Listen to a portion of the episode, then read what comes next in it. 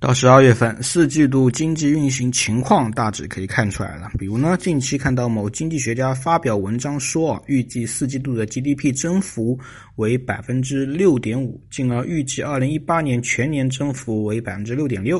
也有一些机构预测四季度的 GDP 增幅为百分之六点六，从而预测全年为六点七。主流经济学的预测差不多也在这样一个区间。然而，因为到年底，免不了还要预测一下明。年的 GDP 啊，我依然看到一些数据，一些机构提到的比较多，是在六点三左右，或者围绕这个数字上下浮动零点一、零点二这个样子，这很正常啊。但是目前还有一些经济学家预测会特意加上一个前提，叫受房地产拖累。什么意思呢？就是因为房地产下行的拖累，预计四季度的 GDP 才只有百分之六点五，全年才只有百分之六点六。要不是房地产拖累，肯定要比它高很多。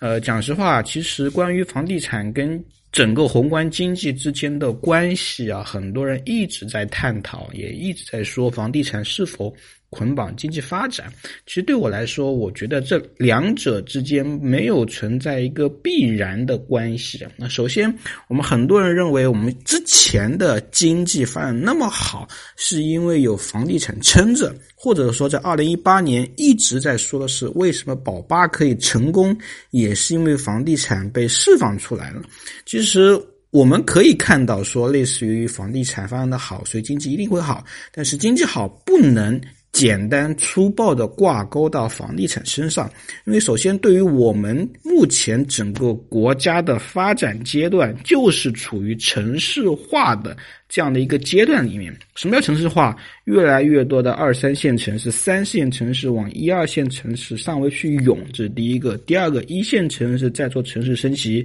做旧城改造、做腾笼换鸟。所以这样的一个趋势下，房地产比重高是非常正常的一个现象。而且对于我们整个国家的属性来说，特别喜好基础性设施的新建，所以这必然会带来靠。地产来驱动产业链发展的一个模型，所以本质上并不是房地产拖累了经济，而是整个经济的发展模式需要地产的参与，所以这是一个前后关系的问题，这是第一个。第二个，对于很多人探讨的类似于房地产发展快，会不会代表房价涨得也快呢？这本质上也没有直接的关系。房地产发展快，我们重点要看的就是地产发展的区域在什么位置。如果我们重点在激活三四线城市去库存，那么房价其实不会带来特别快的影响。但是换句话来说，对于整个地产，如果发展的太快，确实有一个问题。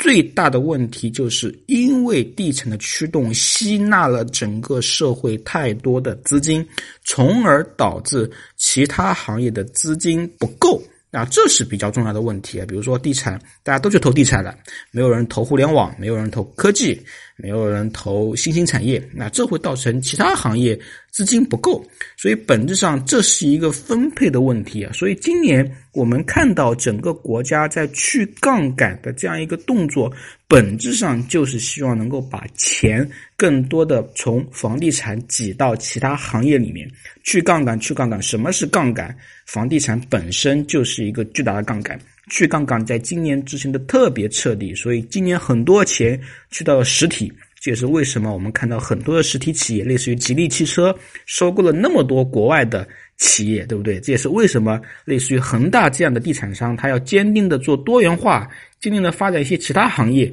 本质上也是希望它的壳可以承载更多的资金嘛，所以。对于未来来说，地产的钱越来越不能用来做杠杆，其他实体行业会有越来越多的机会。那本质上，地产也正在某种程度上帮助国家经济的发展。所以呢，其实我一直觉得不要太妖魔化地产行业，本质上我们对它误解真的很多很多。